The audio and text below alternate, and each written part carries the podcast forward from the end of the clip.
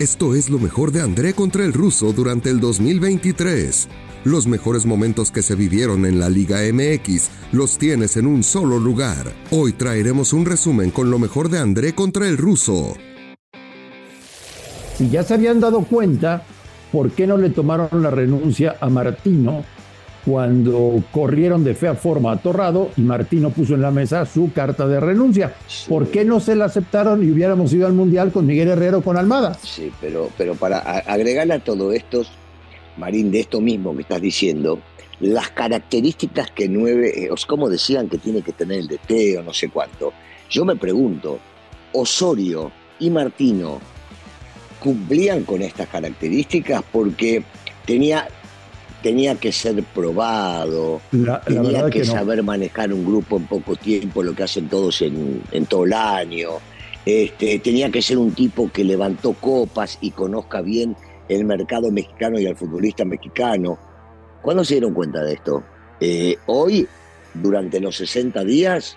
¿O esto sucede hace 2.500 millones de años de que nació el fútbol mexicano, el fútbol acá en México?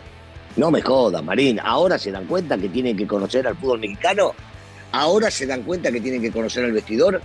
Ahora se dan cuenta de que tiene que saber cómo manejarlo. No me brome, Marín, no, no. No, hay cosas, hay cosas que no acepto. te digo una cosa, es lo mismo, lo mismo, de alguna otra manera, habiéndome tomado 60 días para respirar y para después decir, bueno, vamos a darle por este lado para distraer un poco la atención de todo esto. Y encima no les vamos a decir quién es el técnico, mejor la semana que viene, para que sigan hablando de esto y después desviamos la atención con el técnico nacional.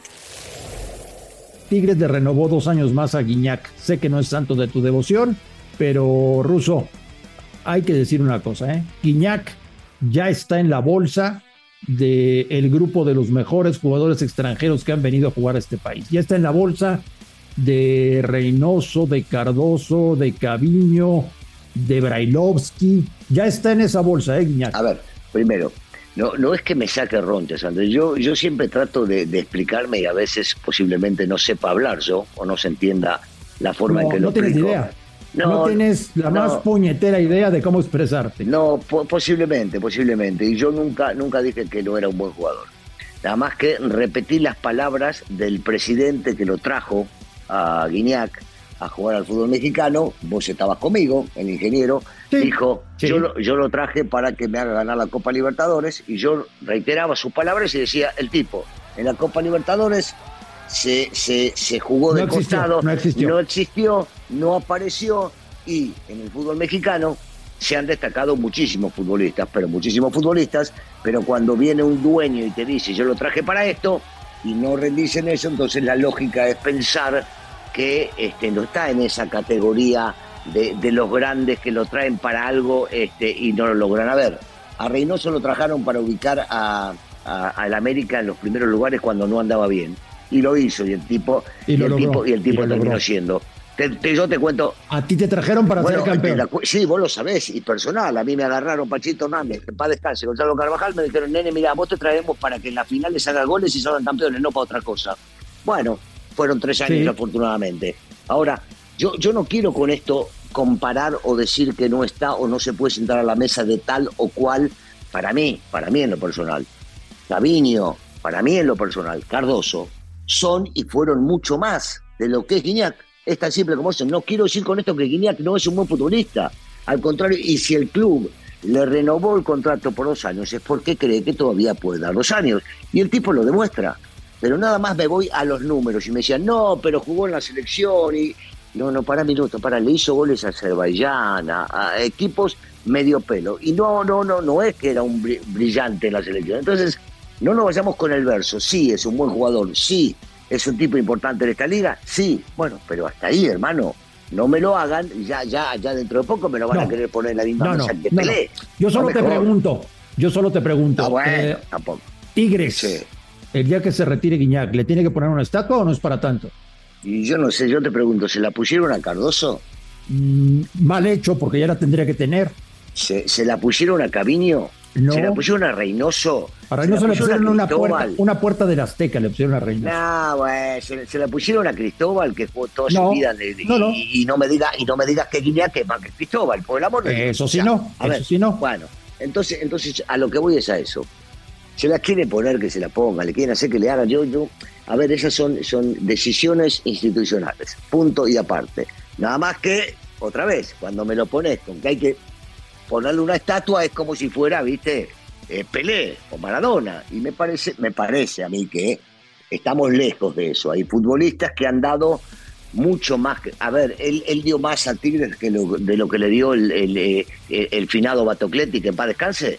Por el amor de Dios. Entonces, Viste, bueno, qué sé yo, no sé, cada uno lo suyo. Mirá que a mí me parece que Guiñac es un buen jugador y alguna vez lo viste cuando vine y me dijo, sí, usted tiene razón, cuando yo le había dicho lo que di, entonces, bueno, entonces es simple como es. Oye, Ruso. No, no, no me molesta, no, no ya lo sé, ya lo sé, ya lo sé, No querían que haya coincidencia de horarios y de partidos y entonces como se abrumaba todo y se congestionaba todo, no había dónde meterlo, entonces se pasó para otro día. Para mí, ¿eh? Pero nos van a decir cualquier cosa. Ah, sí, sí, yo creo que tiene que ver con un tema televisivo. Entonces, continuamos siendo una liga bananera. ¿Y alguna vez lo cambiaste? ¿Alguna vez se cambió? ¿Alguna vez fue distinto? No, y entonces, seguimos no, no, siendo. No, no, no, Seguimos siendo. No, para nada. decir a vos?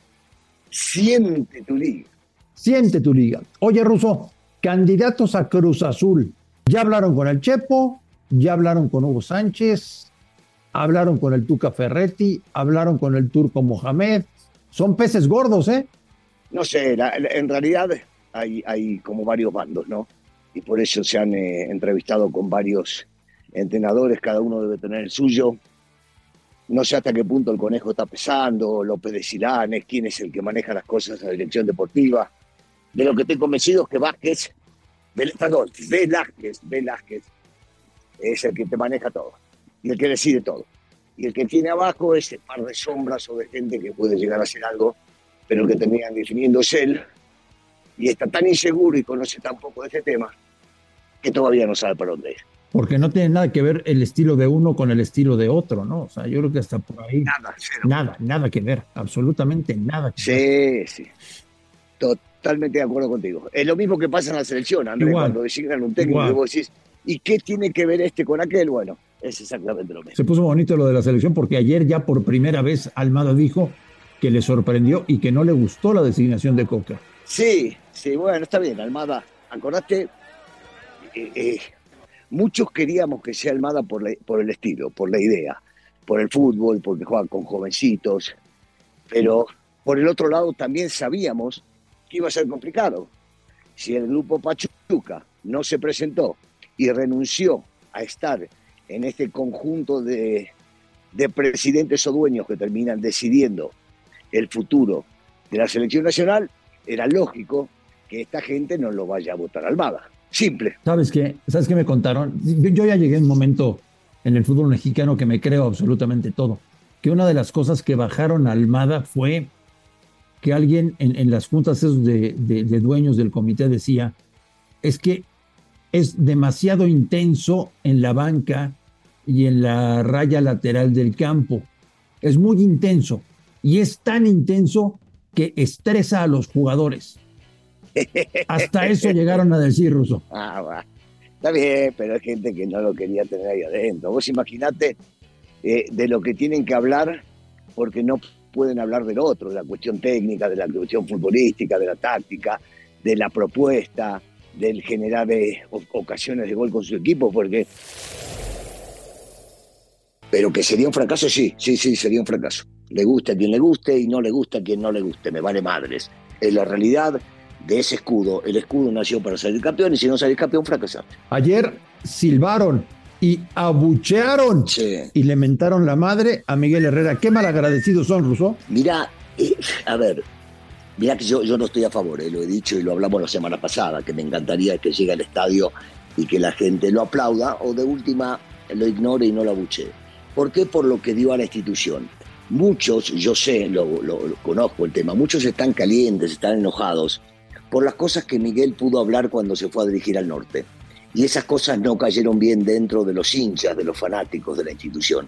Más que nada por eso, yo no creo que el hincha del América no esté agradecido por lo que Miguel le dio a la institución eh, eh, a nivel deportivo eh, y lo que defendió los colores. No, yo creo que tiene más que ver con lo que Miguel habló cuando dirigió en el norte que con lo que Miguel dirigió en otros lados. Tiene que ver con eso. Bueno, el América está en la parte alta de la tabla. Normal. no, es, normal, no es normal donde está, está claro, no es normal donde está. En tercer lugar no me gusta. A mí me gusta el primero, pero bueno, bueno, ahí, peleando, peleando con los que son los reales candidatos al título, ¿no? son Monterrey, Tigres, Pachuca, Toluca. Esos son los verdaderos candidatos al título. No, no, Marín. El verdadero candidato al título es el, que hoy está a tres y vamos, y, me imagino que, que van a pelear por salir uno. No, no, no. A ver, a ver, a ver, El equipo a vencer siempre es el América. Eso está muy interesante. O sea, para ti, a ver, vamos, ¿eh? 20 de febrero, vamos a recordar la frase. Para ti, ¿el América tiene más posibilidad de ser campeón que Tigres o que Rayados? Pues sí, güey, no mames. Debería, es el equipo más importante, es el equipo más grande, es el que más títulos tiene, es el que históricamente... Pues yo te digo que no. Mira que tenía 700 argumentos más para darte, pero bueno. El tema lo tengo que poner en la mesa. Sé que va a ser una patada en las muelas para ti pero tenemos que hablar del tema. Sí, de verdad, te lo digo. ¿De quién tenés que hablar? Del tercer lugar general de la liga, del equipo que ligó cuatro victorias de manera consecutiva, de un equipo en el cual nos estamos dando cuenta que Fernando Hierro deja trabajar en paz a Paunovic, no se mete en las alineaciones y lo deja de romper las pelotas cada cinco minutos. Y que Chivas, señor Bailovsky, no había esta ilusión en los aficionados del Guadalajara desde la época de Matías Almeida.